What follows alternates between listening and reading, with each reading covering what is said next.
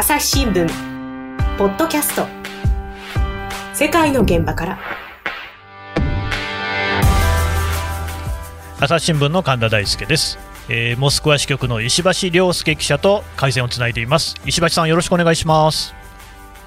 よろしくお願いします。はい。石橋です。であの石橋さんからですね前回あの、ロシアで大規模なデモがですね起きているよという話を聞いてきまして、でまあ、そのきっかけになったのが、ですね反プーチン政権の活動家であるあのアレクセイ・ナバリヌイさんという人が、えーロシア当局に拘束をされたのがきっかけだったよと、そういう話だったんですが、そのナバリヌイさんっていうのがね、そもそもどんな人なのかっていうのを、実はあんまり知らないなということで、ちょっと今日はそこを聞いていこうと思うんですが、あのー石橋さん、そもそも何者なんですか？えっと、ナバリヌイさん、あの、非常に背が高くて多分190センチぐらいあってうですね、わ高い。あの、あの、いかつい顔をしてるんですが、非常にこう、こう、はきはきと、はっきりと物を喋る、しかも冗談が上手なですね、うんうんあの、なんていうか、あの、かっこいいんですよね、なかなかに。奥さんも非常に綺麗な人で、はい。あの、非常にこう、見目麗しい人で。そうなんですね。そういう意味でも、なかなかこうロシアの政治家の、うん少なくとも今のプーチン大統領とかと比べると、こう非常にこう、見た目がよろしいという、そんなところも一つの人気かと思うんですが、うんうん。彼自身は、あの、モスクワ郊外の出身で、うん。確か、あの、子供の頃は、あの、いろいろロシア国内をこう、あの、親の仕事の関係で転々したんだと思うんですけども、うんうん。あの、ええ、今現在44歳で、はい。えっと、ね。大学で法、ええで、うん。法律とそれから、あの、経済を、あの、まあ、二つ専攻してですね、うんうん。あの、勉強して、で、学生時代からなんかビジネスというか企業みたいなことをしてたような、まあ、非常にあの、バイタリティのあるアクティブな人なん。です。で、若い頃からですね、あの、非常に若い、大学出てすぐぐらいだったかな、あの、あの、野党にですね、あの、入党して、うん。で、すぐにまあそこのあの幹部クラスにまでこう上り詰めて、あうんの、非常に、あの、熱心に活動していた経歴がある人なんです。うーん。え、議員さんなんですか？ええ。え、この人はあの、実は議員の経験というのはなくてですね、ああ。の、ええ、選挙にも今まで立候補したことはあるんですけども、あの、うん。一番代表的なのだと、えっ、と、モスクワ市長選に、2013年に、あの、出たことがあるんですが、うんうん。この時はあの、あの、当然その政権側が推している、あの、まあ、いわゆる与党候補っていうんですかね、がいたんですけれども、あの、もちろんそことは大差がついたものの、あの、うん。予想外の、あの、20%以上の得票率で、こう、時点につけちゃって、へえ。あの、政権側をちょっと慌てさせてしまって、うん。こいつやばいなと、こんなに人気あったのかと。うんうん。で、それ以降は、あの、2018年の大統領選にも出るって言ったんですけども、この時には、あの、これまたさっき、あせあの前回言ったのとちょっと違う、また別の経済事件で、うんあの、有罪判決を受けたという理由で立候補させられ、あの、することができなかったりとか、あと、自分の政党もですね、あの、作ろうとして何度も何度もこう、政党登録をしよう、こう、法務省に登録を、あの、申請してるんですけども、うんあの、いろんな理由をつけてやっぱり却下されていて、なかなかこう、ちゃんとしたこう、政治家という肩書きでの、あの、何々党の党首とかですね、そういった形での活動がなかなかできないというか、させてもらえないという、そういう状況にずっと置かれてる人なんです。あのその前回のね、その拘束の理由になったのも、まあ、執行猶予期間中でその詐欺事件があったと、で今回もね、経済事件がまた別にあったっていう、なんかいろんな事件がね、あるみたいですけど、これ、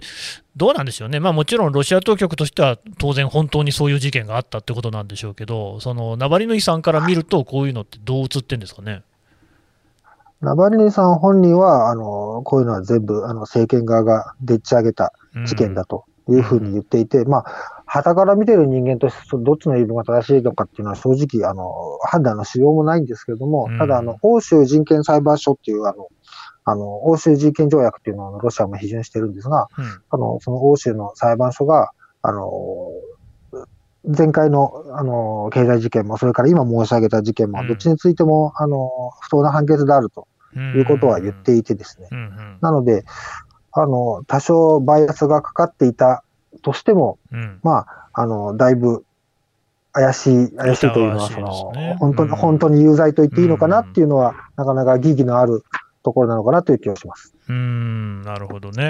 あの政治的な主張みたいなので、何かその特徴がね、あるんでしょうかね。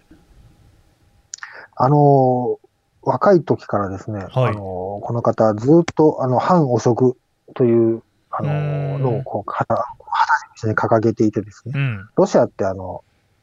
あのロシアに限らないと思うんですけども、強権的な政治の行われている国っていうのは、どうしてもこう権力者が、その権力だけじゃなくて、富もあの一手にこうかき集めてしまうってことが起こりがちなんだと思うんですが、うんうん。ロシアもやっぱり、あの、多分に漏れずで、あの、政府の高官ですとか、あの、まあ、高官に限りませんね。あの、最近はマシになりましたけども、本当に巷の警察官から何かのこう賄賂を要求するなんてことが非常に多くて、最近は非常に少ないんですが、あの、うん。警察官に賄賂を要求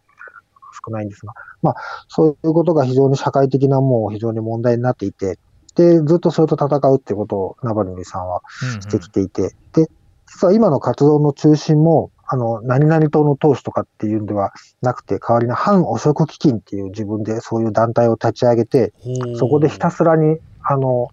プーチン政権の周りの、まあ、幹部ですね。うんうんそれから、えっ、と、政権与党、統一ロシアという党の幹部、それから、あの、検察官とかですね。うんあの、あと地方の、当然政権の息のかかった地方の知事とかですね。まあそういった、まあ高級官僚みたいな人たちですね。がうんどんなにその、あの、豊かな生活をしているか、どんな豪邸に住んでて、ベンツを何台持っていて、外国にあの別荘を持っていて、子供たちはロンドンやイタリアやフランスに留学してみたいな、なそういう実態をこう暴露する動画をいくつも作ってですね、もう何百本と作ってるんですけども、でそれをどんどんどんどんこう世の中に公開して、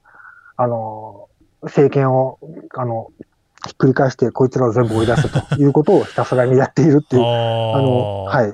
いや、あのね、今の石橋さんの話だと、だから選挙とかは出られないわけじゃないですか。まあ、その、はい。ナバリヌイさんはでっち上げだと主張しているし、欧州の人権裁判所もこれは疑わしいよって言ってるような理由で出られない。ということは、は事実上、その政治活動は封じ込められている状況ですよね。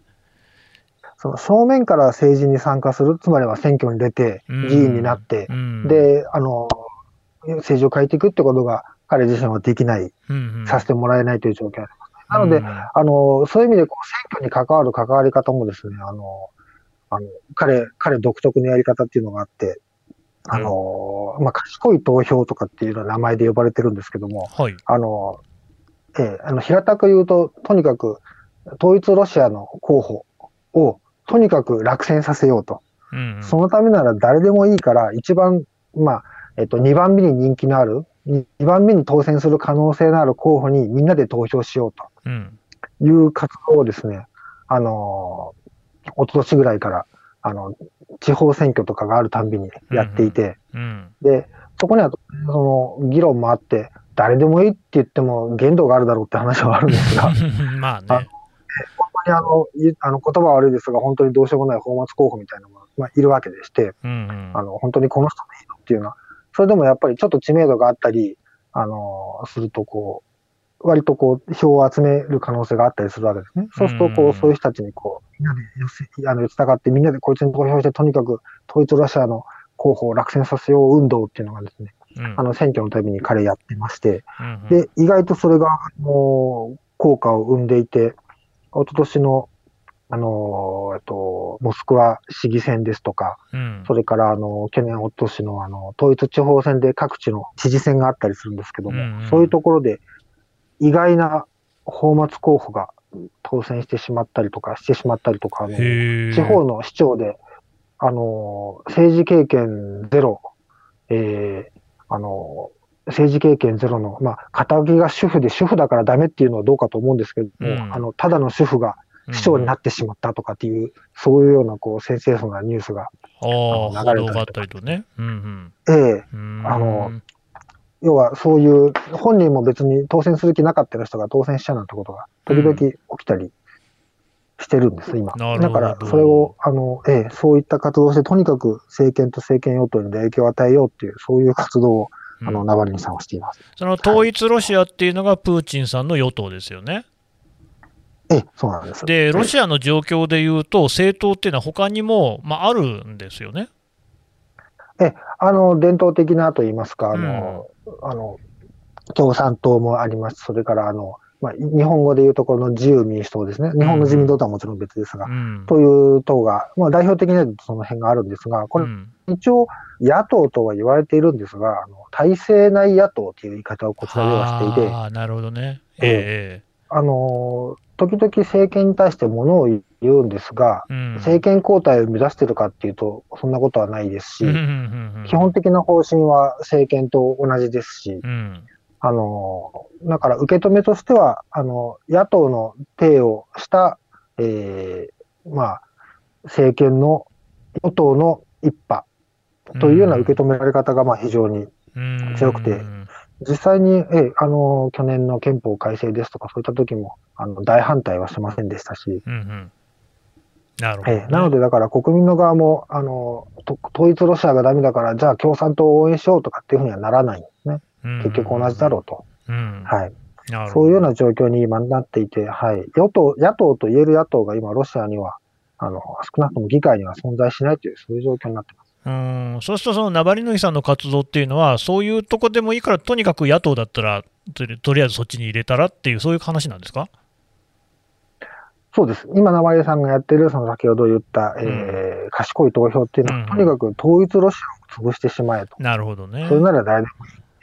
だから、それで、あの、地域によっては、その先の自民党がですね、あの、議会の大半を抑えたりとか、うんへえ、別の議会では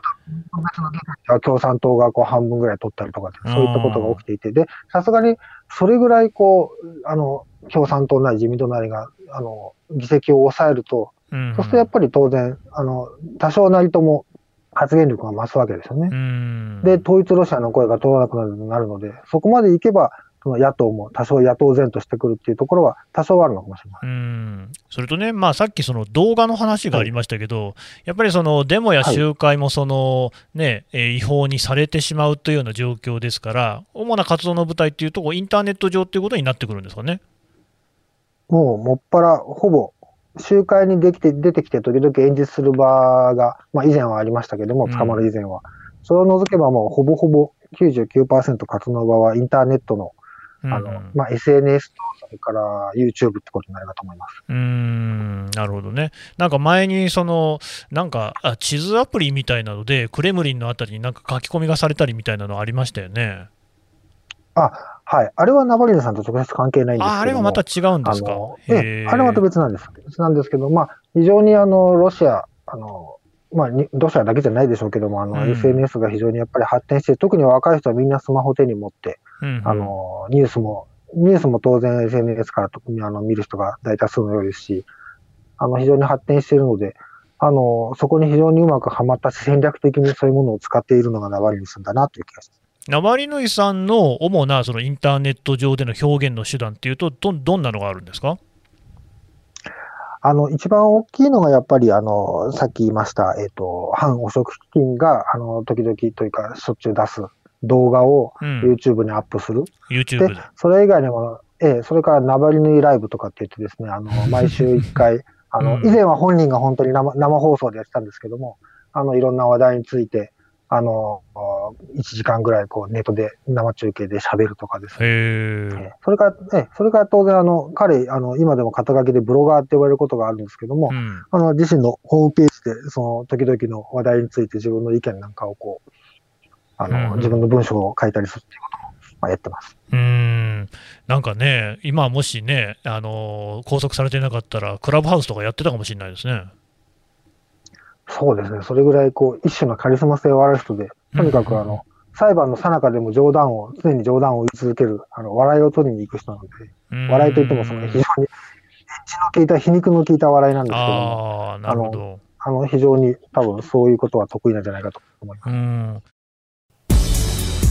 朝日新聞ポッドキャスト世界の現場から朝日新聞の我が家の朝は質問から始まる。電線にスズメやカラスが止まっても感電しないのはなぜ？身の回りのことから広い世界のことまで。いろんな質問が毎朝新聞の一面に載って君のもとへやってくる。ママなんで？なんでだろうね。さあめくって探して答えを発見スズメより電線の方が電気を通しやすいからか毎朝のワクワクが未来を開く朝日新聞で、そのさっきのね、話題になった動画っていうのがありましたよね。はい。えーと、なんですか、そのプーチンさんが黒海の沿岸に、えー宮殿を実質的に保有していると。うん。はい。えーと、いくらでしたっけ、これが？これ、日本円で1400億円ぐらい。どういうことなんですか、言われてます。1400億円を超える宮殿って。これね、あの、ナバルニーさん自身はこれ史上最大の汚職だとかって言ってうん。いるんですけれども、うんうん。あの、これ、あの、本人も動画の中で言ってる、あの、プーチン大統領自身が、要は自分のものとしてこう保有してるかっていうと、そうじゃなくて、うん。あの、自分の側近だとか、あの、まあ、自分の仲いい、えー自分の仲のいい、その昔から知っている、うん。あの、側近を国有企業の幹部とかに据えたりしてるんですけども、それから親族とか、そういった人たちを通じて間接的に、まあ、持っているものの資産の合計が、えー、1400億円を超えるんじゃないかと。いうふうに。ん。なるほどね。なんかその動画の中で、その宮殿の中とかっていうのも出てくるんですか？これね、宮殿の中は、ああの、映像がほとんどないので、ただ、ナバルニーさんはあの、ど、どっかからですね、あの、宮殿の、その、設計図っていうのを入手してきてね、へえ、はいはい。ええ。彼の、ええ動画が、動画で言ってることが真実であればですけども、うん。本当であればですけども、その設計図と、それからまあ一部ネットに流出してる、その内部の写真をと撮ってきたっていう、うん流出したあの画像なんかがネットに出回ってるんですけども、そういったものと設計図を照らし合わせたりして、それであの CG で、あの、宮殿の内部っていうのを再現して、それを動画で、2時間もある動画なんですけども、延々、あの、紹介してくれてま2す。時間もあるんですか？あ普通に映画みたいですね。へえ。そうなんですよ。これちなみに再生回数がどれぐらい？えっ、と、1億1000万回を超えてますす。最初の、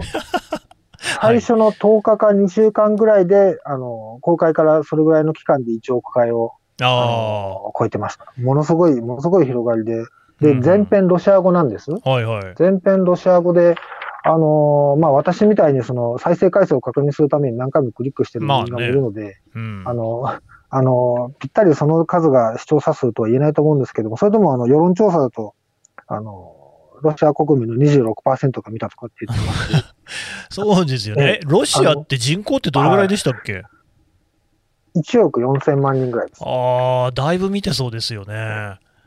ええだから若い世代で18歳から24歳だと4割近く、まあ4割弱ぐらいの人が見たって言ってるので、うん。あの、まあ、全部端から端まで見たから別にしろ、別にしてもですね、かなりの層の人たちが、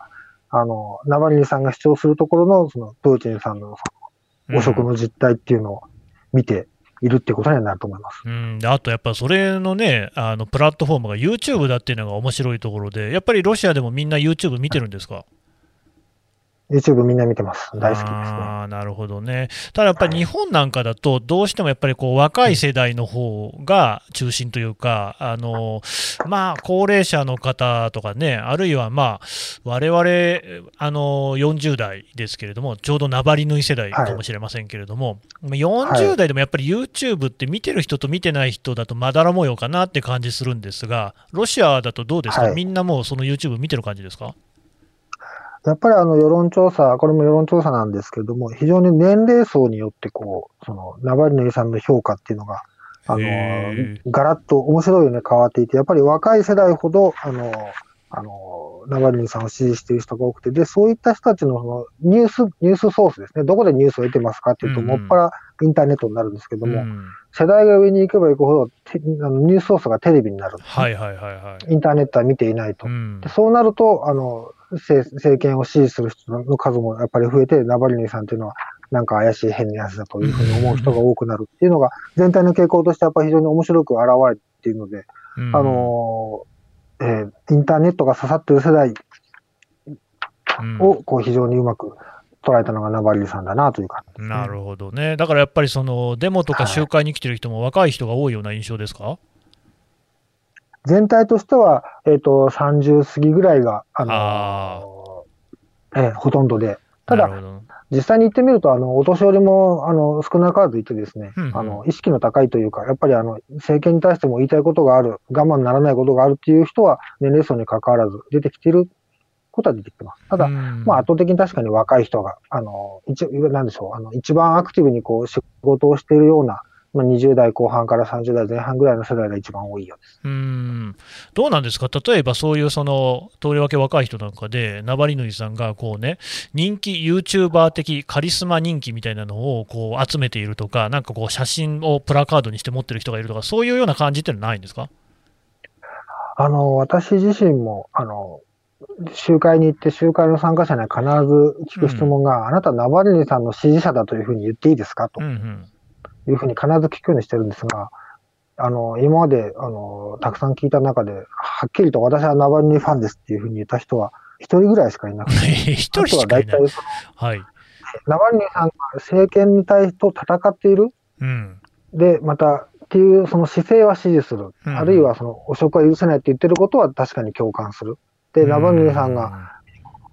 許せない。だから一緒に戦う。そこは支持するんですけども、じゃあ、政治家として彼を支援しているかとか、彼に大統領になってほしいって思うかっていうと、そんなことは全然ないんですよ。おー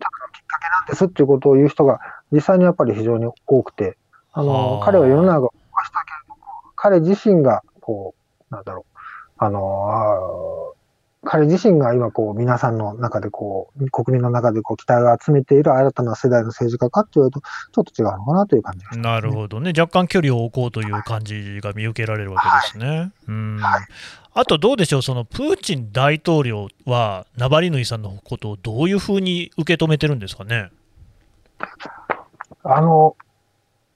プーチン大統領はナバリンさんの名前を決して呼ばないんです。えー。あの、会見、記者会見とかですね、演説の場でも。記者会見の中、記者会見なんかだと必ずまあ話題には上るんですけれども、うん。あの、ナバリヌイさんが帰国したけども、どう、どう思いますか？みたいなことを聞かれても、あなたが今言及したその人物は、とか。うん。ブロガーあのブロガーって言ったこともあるかもしれませんし、うん。えーとにかく名前を絶対に言わないんです。うん。で、それは、あのまあ、受け止めとしては非常に意識をしていることの裏返しだっていうのと、あと、やってね、うん。ぱり彼をこう、あの、ままともな政治家というふうにこう捉えたくないという、そういう意識の表れなのかなという気がしてます。なるほどね。あくまで世の中を騒がせる迷惑な違法行為を、こう、違法なデモを呼びかける、その困った存在、うんうん。そういう位置づけに、まあ、あの、落とし込めたいのかなという意識はなんとなくこう見ている限りでは感じます。うーんなるほどね。で、まあ、その気になるのは、その今ね、拘束をされているナバリヌイさんの今後なんですけれども、どうでしょう、展開、どんな風に予想されますか、ええあの、拘束が長引けば長引くほど、あの、反体制派、反政権派はやっぱり勢いをそがれる可能性がありますし、うんで、その分、あの、それを批判している西側諸国もですね、あの、さらに、その、ロシアに対して圧力を強めることになると思うんですが、あの、1月17日に、えーナバルニーさん拘束された時に、その、執行猶予の取り消し、あ、じゃない、執行猶予の、えっ、と、執行猶予期間中の、その、はいはい義務違反で捕まったって言いましたね。そうですね。その執行猶予へ、あの、取り消して実刑を課せっていう、そういう、あの、裁判所に対する、まあ、当局側の、あの、求めがあって、裁判所がそれを認めたんですね。うんこれが、えっと、2月の2日だったかと思います。で、それに対して当然、ナバルニーさん側は異議を申し立てたんですけども、先日、えー2月の20日ですね、また裁判が開かれまして、で、裁判所はやっぱり、あのー執行猶予の取り消しは合法であると。ついては、えっ、と、実刑を課しますっていうことで、えっ、と、日本で言うと、こう、あの、懲役刑に当たるのか、あの、今、自由剥奪の刑。うん。で、えっ、と、2年半、あの、刑務所に送られるという決定が下されました。うんうん。でまだこれに対してさらにあの、上、あの、さらに上級審で争うこともできます。し、実は他にもあの、あの、裁判を抱えていたりとか、さらに別の捜査も進んでいたりとかして、こう、今時点で、今日の時点でまだあの、刑務所に送られたという情報はないんですけれども、いずれにせよ、もう、そう、あ相当な期間、ナバルニーさんは、あの、えー刑務所というか、えーまあ、施設の中に閉じ込められて、あの政治活動は表ですることができないという状況はもう固いのかなとういう、んそういう状況になってます。なるほどね。で、だから今回のそのナバリヌイさんの拘束をめぐっては、あの欧米諸国も反発をしてるわけですよね。はい、もう反発してて、えっ、と、あの、欧州の外相の、えっ、と、会議というのがつい先日あったんですけども、そこでも、あの、新しく、あの、あの、ロシアに対して追加の制裁を加えるっていうことを、あの、正式に、あの、発表がありましたしですね、あの、具体的にどんなものになるかまだわからないんですが、あの、ロシアに対して圧力を強めていくっていうことは、あの、ヨーロッパも、あの、一応、あの、一致しているところなので、まあ、うんうん。ますますロシアとヨーロッパの間の関係は悪くなっていくんだろうなと、そこがまあ一番、あのー日本なんかから見てると一番まあ心配されるところなんだろうなと思います。うん、バイデン政権になったアメリカとの関係はどうですか？アメリカもですね、あのー聞いたこと、あのーご存知かもしれませんけども、あの、あの、核軍縮の世界では、あの、トランプ政権の時と違って、バイデンさんはあの非常に、あの、一緒にやりましょうという姿勢を前に出してきているので、そこでは、あの、なんとかまあ話が前に進んでいるんですけども、それはそれ、これはこれっていうことで、バイデンさんも、そのロシアの人権状況とかそういったことに関しては非常に厳しい姿勢を取っているので、あの、このこと、このナワリヌイさんの問題に関しては、あの、アメリカも同じように、ヨーロッパと同じように非常に厳しい態度を今も取っていますし、これからもおそらく取るんだろうなというふうに。で、当然ロシアはそれに対して反発して、ロシアにとってみると、てか今のロシアの立場はですね、あの、うんアメリカやヨーロッパがみんな一丸となって、うんあの、ロシアを弱めようとしていると。ロシアを攻撃しようとしているんだと。うんだから国内をまとまらなきゃいけないんだっていう、まあそういう理屈になるんですけども、うんうんそういうふうな、こう、理屈で、こう、国内を固めていますので、どんどんどんどん対立ばっかりが広がっているなという、広がっているし、これからも広がっていくという、そういう状況になってます。うん。あとどうですか、この問題がですね、日本に及ぼす影響って何かありそうですか？